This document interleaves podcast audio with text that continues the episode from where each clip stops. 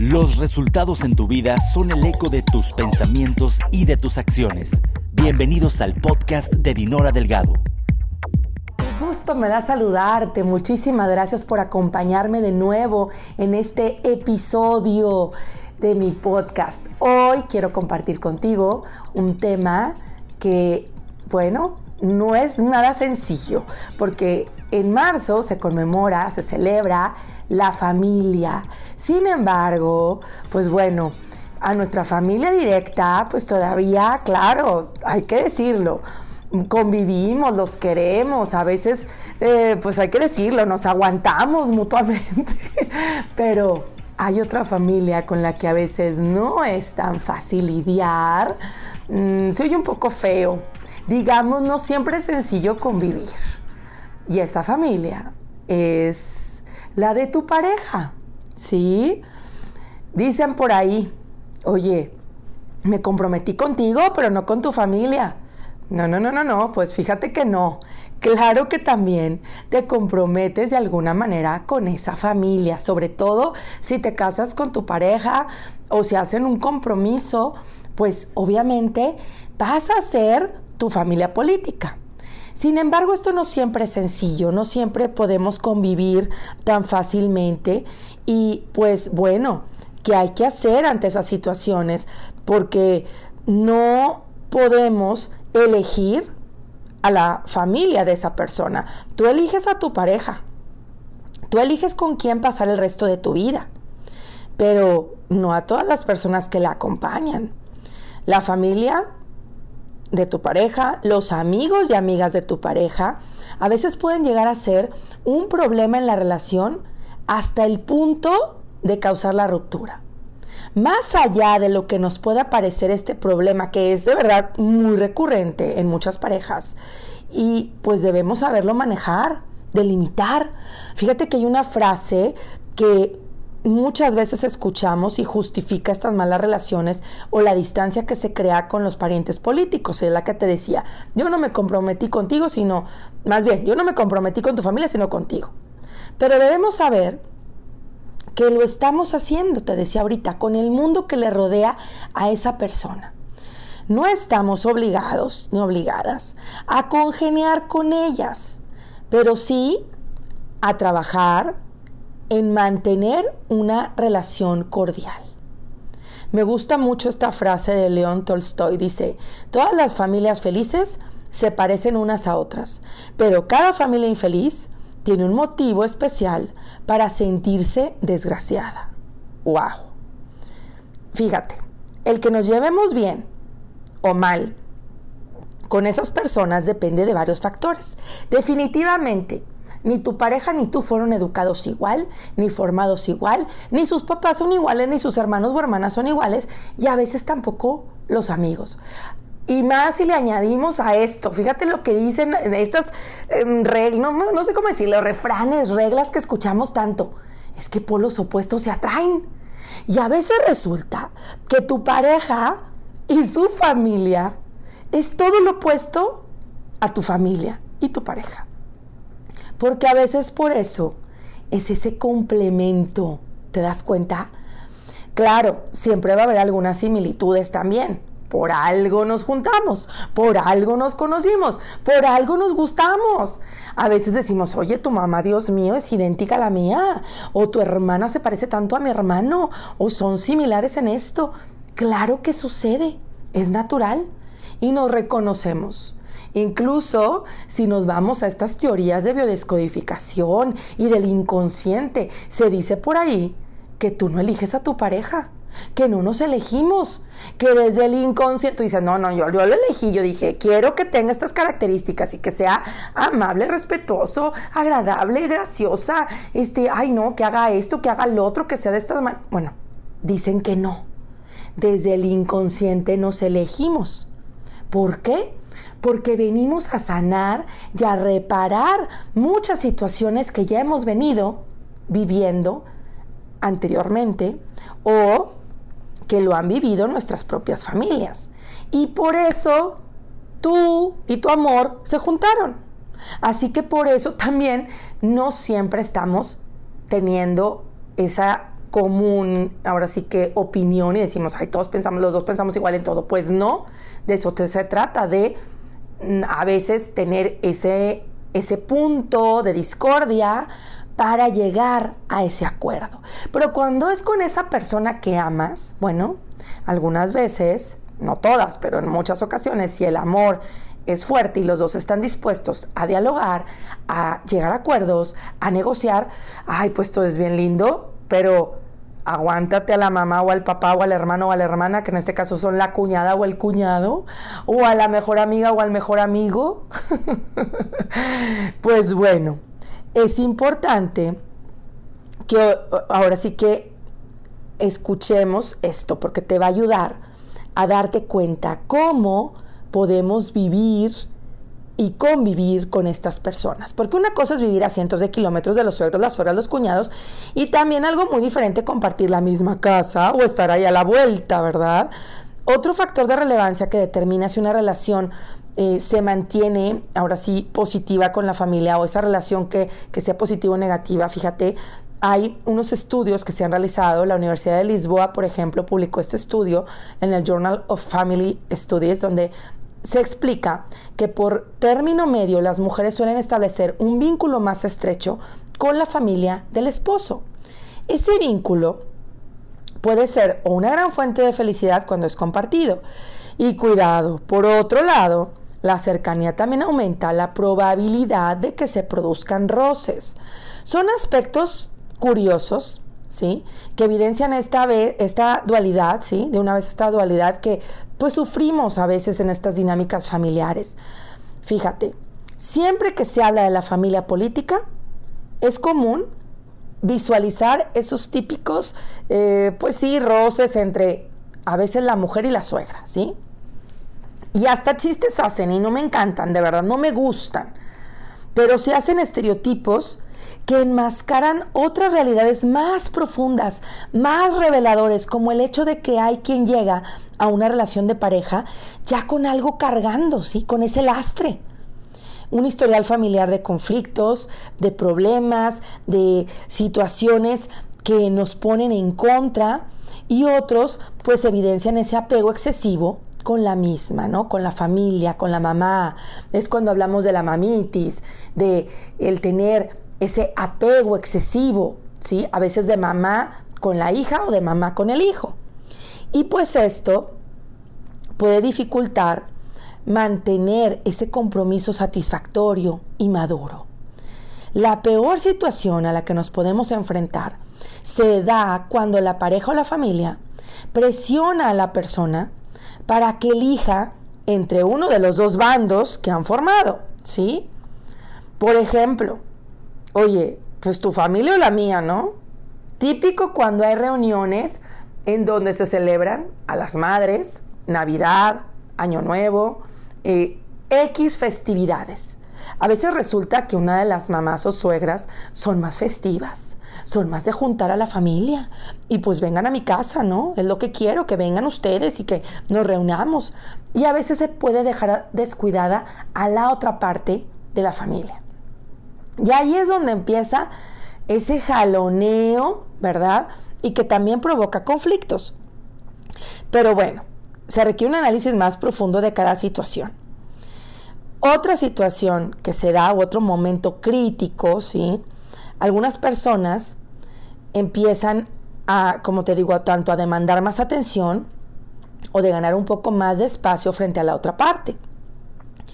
Y si lo consiguen, pues bueno, algunos dicen, bueno, no pasa nada, no que vaya más con la familia de ella, no pasa nada.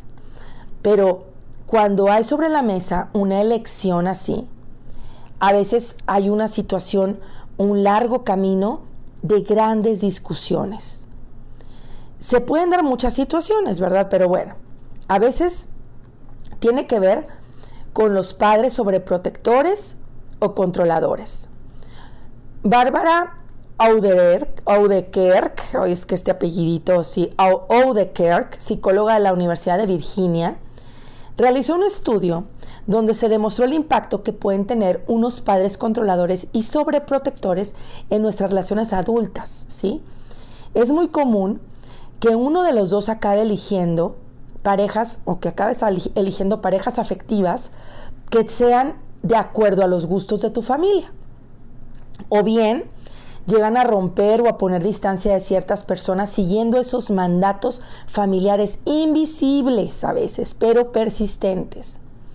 Un hecho que es muy recurrente es la necesidad de que esos papás quieran seguir teniendo esa actitud sobreprotectora, controladora y en algunos casos hasta dictatorial con sus hijos.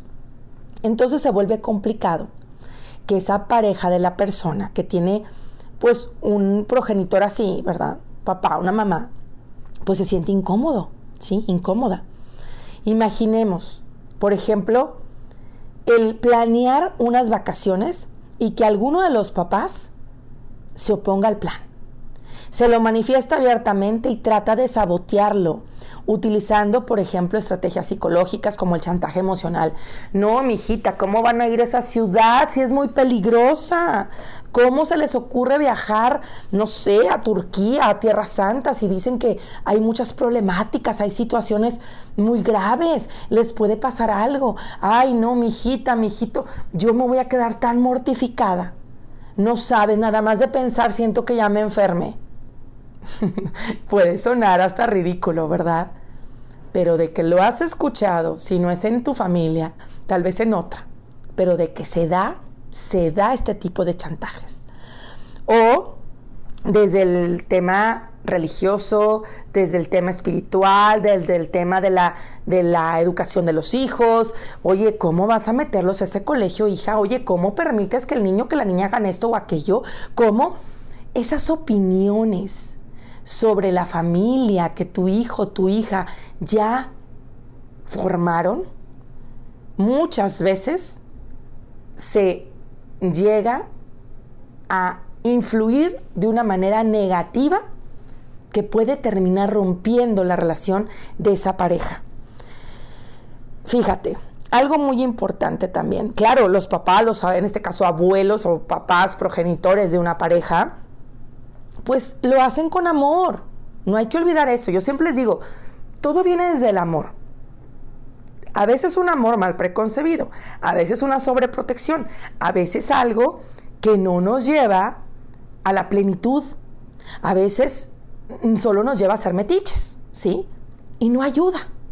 Pero hay amor, de que hay amor, hay amor en la mayoría de las veces. No podemos negar eso, ¿sí? Sin embargo, hay que trabajar muchísimo la prudencia, pero vamos a verlo desde la pareja, porque ¿cómo podemos actuar ante estas situaciones? Fíjate, también la verdad, no podemos dejar de decir esto. Creer que una mala relación con la familia política es siempre la culpa de los papás y las mamás, pues no. Hay casos en los que la persona, en este caso uno de los miembros de la pareja, pues no hace bien las cosas. Pasa, por ejemplo, cuando hay hijos y no quieren que compartan tiempo con su familia política y sin una razón justificada, ¿sí? Por ejemplo, con los abuelos, con las abuelas, ¿no? Con, con la abuela en este caso, o cuando hay fiestas señaladas ya y utiliza estrategias psicológicas poco amables para que siempre se celebren con su familia, como te decía, ¿no? Las navidades, el año nuevo, el Día de las Madres, etcétera, ¿no? Ahora, ¿Es posible llevarse bien con la familia política? pues la respuesta es que sí. No hay un motivo que nos impida llevarnos bien con la familia de tu pareja, de nuestra pareja. Pero hay personas que la ponen más difíciles que otras, ¿para que lo negamos, verdad? Vamos a ponernos en el lado de una pareja que decidió que es el momento de hacer las presentaciones familiares. Conocer a esa familia política puede causar tensión, porque las personas asumen que están ante un contexto de evaluación.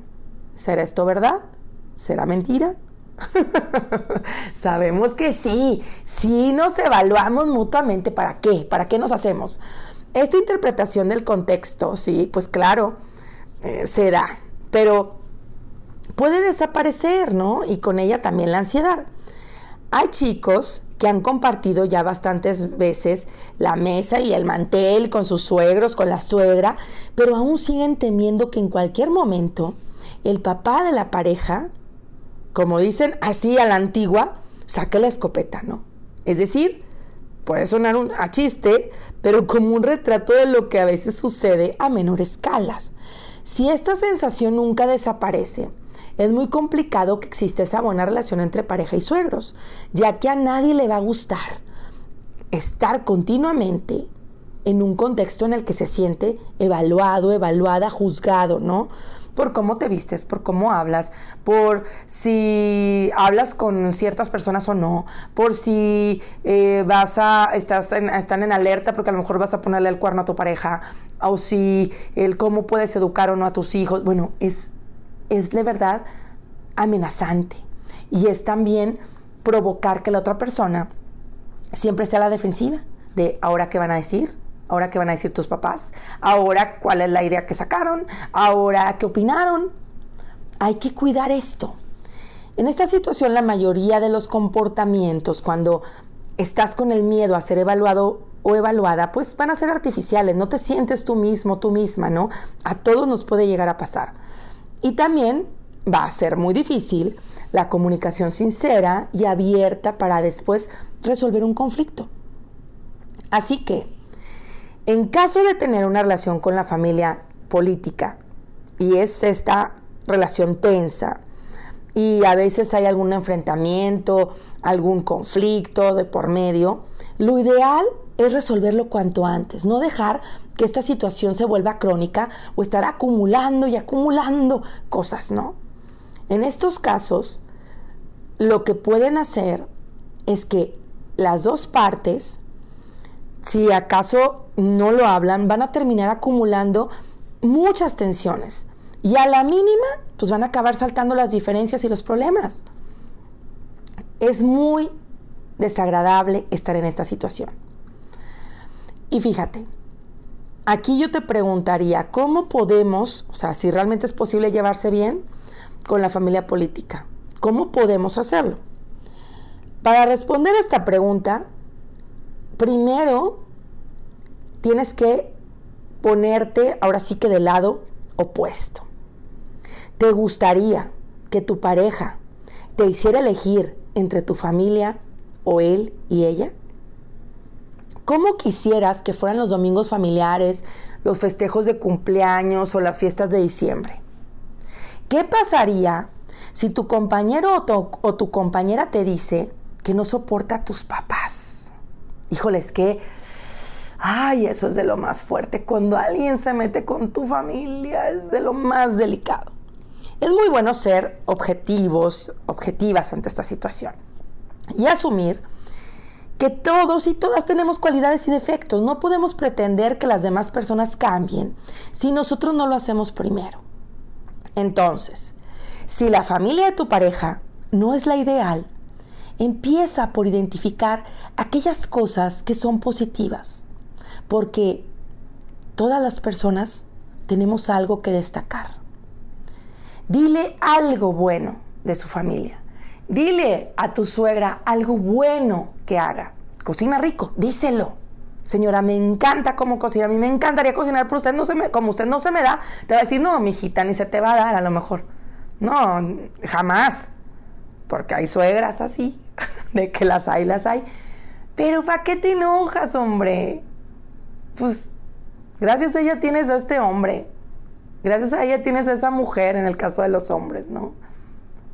Démosle a veces por su lado, mientras no sea una situación delicada.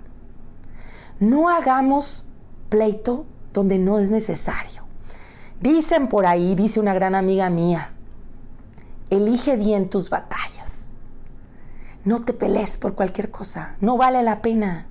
¿Sí? No te ganches. Por otro lado, si hay una situación más profunda donde esa señora, tu suegra, tu suegro quieran inmiscuirse en la relación o ambos padres, es muy importante hablar con tu pareja antes de decírselo a ellos, a tu familia. Puede ser la cuñada, puede ser la nuera, puede ser, ¿sí me explicó? Quien sea. Bueno, en este caso tú eres la nuera, ¿verdad? Si tú eres mujer, tú eres la nuera. Si realmente amas a tu pareja, tal vez deberías saber que para cuidar ese vínculo hay que saber afrontar adversidades. Si lo hacemos de mejor modo, nos va a ayudar, sin duda, a crecer en nuestra relación y avanzar con mejor o con mayor éxito, ¿no? ¿Qué podemos hacer? Pregúntate, ¿puedes aceptar a la familia de tu pareja hasta tal punto que parezca que ya nos casamos con ellos? Fíjate que dicen que los extremos tampoco no son buenos, ni que estén presentes hasta en la alcoba, ni que, los, ni que no los veamos nunca, ¿verdad? Porque hay gente que sí se los lleva a la alcoba. Luego hablaremos de ese tema, sexualidad. ¿Cómo impactan los padres en eso? Los padres de la pareja. Más allá del afecto que tengas por ellos, la pareja debe estar lo suficientemente, valga la expresión, impermeabilizada, ¿sí? Para que no dejes que terceras personas se entrometan en esas decisiones ya profundas de tu vida en pareja. ¿Qué puedes hacer? Algunos puntos a tomar en cuenta. Ahora sí vamos con esto. Paso número uno, poner límites. En primer lugar, debes establecer ciertos límites. Saber qué es lo que sí aceptas y lo que no cuando tú visitas a la familia de tu pareja o cuando ellos van a tu casa. Deja claro desde el principio cuáles son esas barreras que dices, aquí ya, hasta aquí. Hay algo que te puedo confesar y que yo lo viví en una relación. Qué bueno, te lo comparto, ¿sí? Algo que yo no toleraba y que lo viví en mi primer matrimonio, ¿sí? Porque me casé hace tiempo, me divorcié y por ahí les he platicado, pero bueno, ya les contaré un poco de eso. Un día llego y pues bueno, tenía poco tiempo de casada y vio a mi suegra acostada en mi cama, ¿no? Viendo la televisión. Llegó antes de que yo llegara de trabajar, un viernes, ¿sí? Y de verdad que dije, wow, esto no me encanta. Esto no, no me parece. O sea, yo, mi mamá, mi papá no hacen eso, ¿sí? O en mi casa no hacemos eso, ¿no? Es, es muy diferente cuando vas tú a veces como visita a casa de tu papá o tu mamá, pero no llegas a la casa de tus suegros. Y bueno, perdón que lo diga así, tal vez tú sí, porque no puedo generalizar.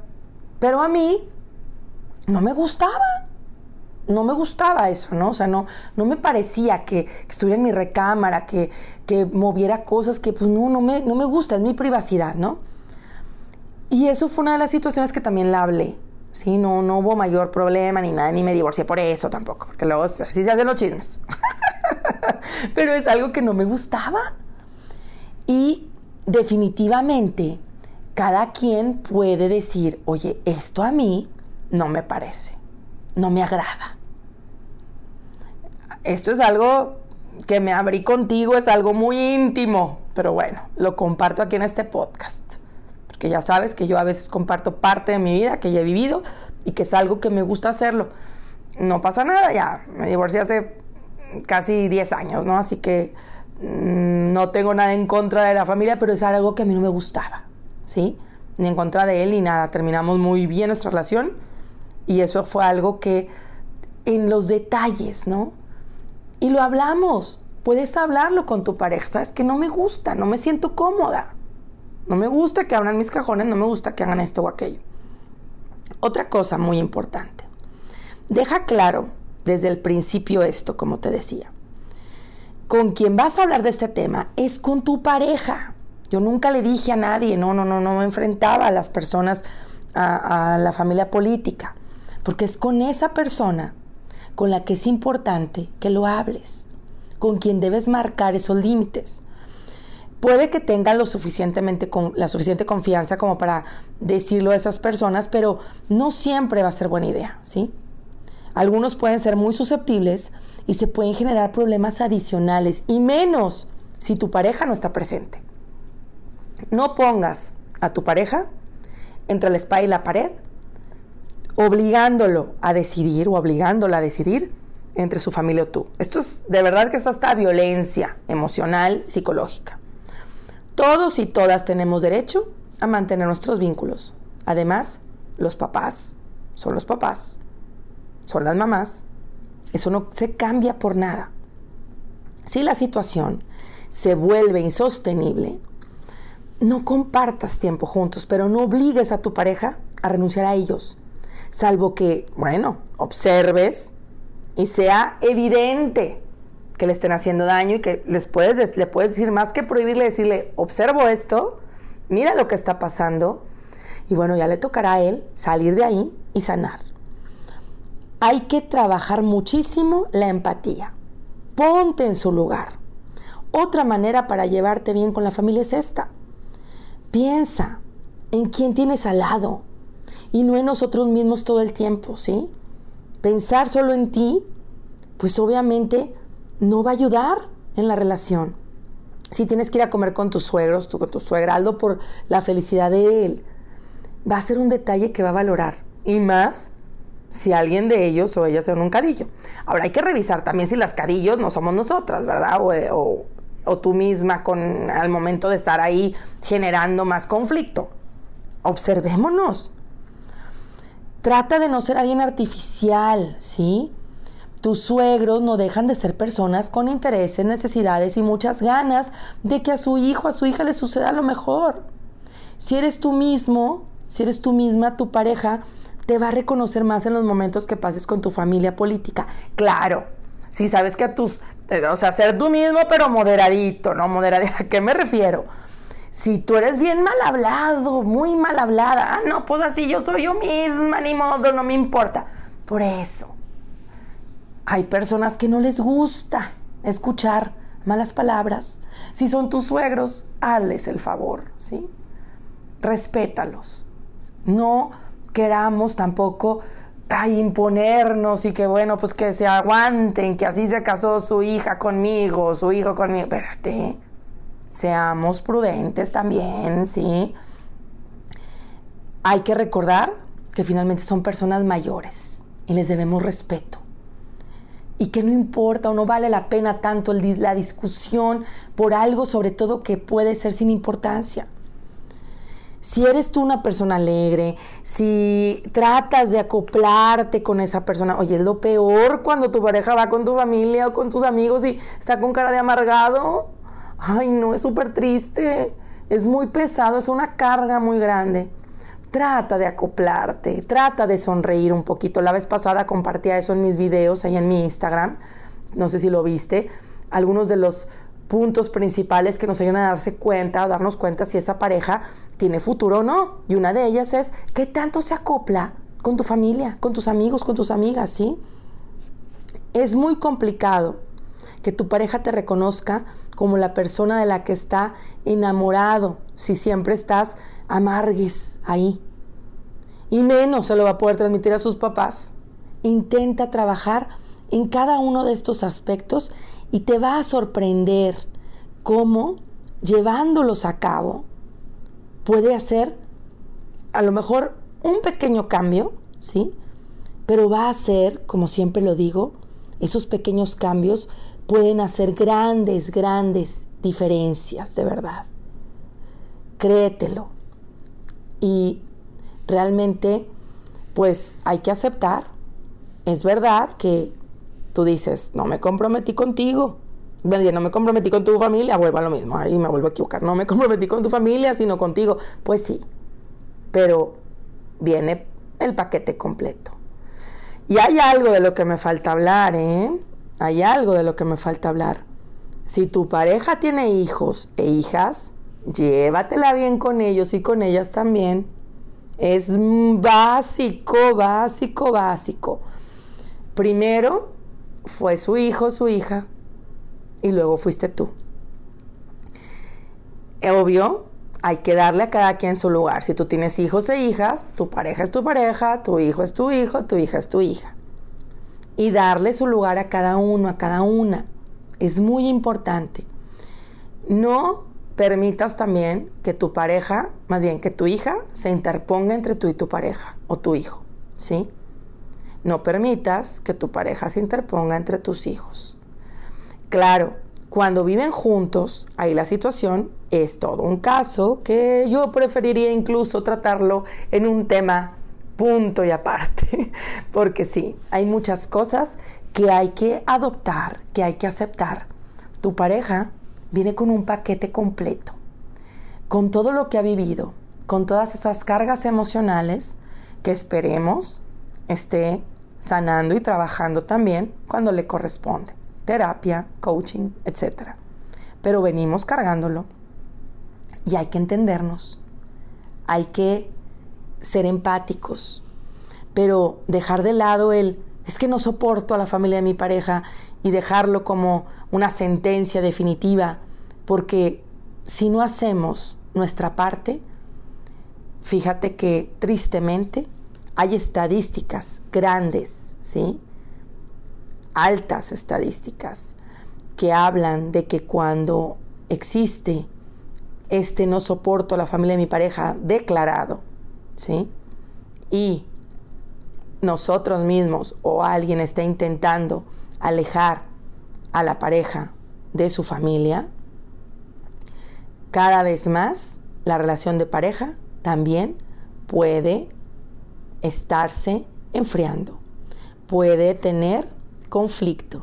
Así que deja de lado el no soporto y trabaja un poquito en ponerte en su lugar, en sí expresar lo que sientes a tu pareja, pero evita caer en ese extremo que le impida a él convivir. Tú y tu pareja son un equipo, ¿sí? Y es importante que tomen decisiones, lleguen a acuerdos juntos para poder mejorar esas relaciones. No se queden en una relación conflictiva con su familia política. Estos enfrentamientos pueden encauzar un problema grave y llegar a la ruptura. Así que llévate esto de tarea. Me encanta compartirlo porque, como te digo, hablar de nuestra propia familia, pues todavía a veces nos podemos decir, desdecir, enojar y después, pues es mi hermano, es mi hermana, ¿no? Y que aún así hay algunos que, bueno, no se hablan, pero ¿será que en mi caso y en el caso de gente que conozco, es bueno, pues ya, ya pasó, ¿no? Pero con la familia política es otra cosa. Así que trabajemos en esto. ¿Qué te pareció el tema de este episodio? Yo espero que te sirva a ti. Compártelo, ¿por qué no? alguien le puede caer una pedradita por ahí y no nada más para la pedrada, no, porque lo dices, ay, no, no, ¿cómo se lo mando a mi mamá, a mi suegra, a mi... No, van a decir que se van a dar por aludidas.